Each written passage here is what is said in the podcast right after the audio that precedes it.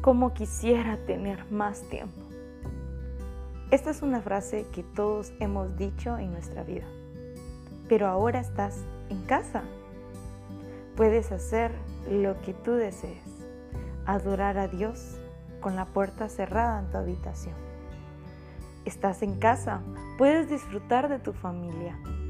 Estás en casa, puedes recuperar el tiempo que habías perdido por estar del trabajo a la casa, de la casa a la iglesia, de la iglesia al trabajo. Estás en casa.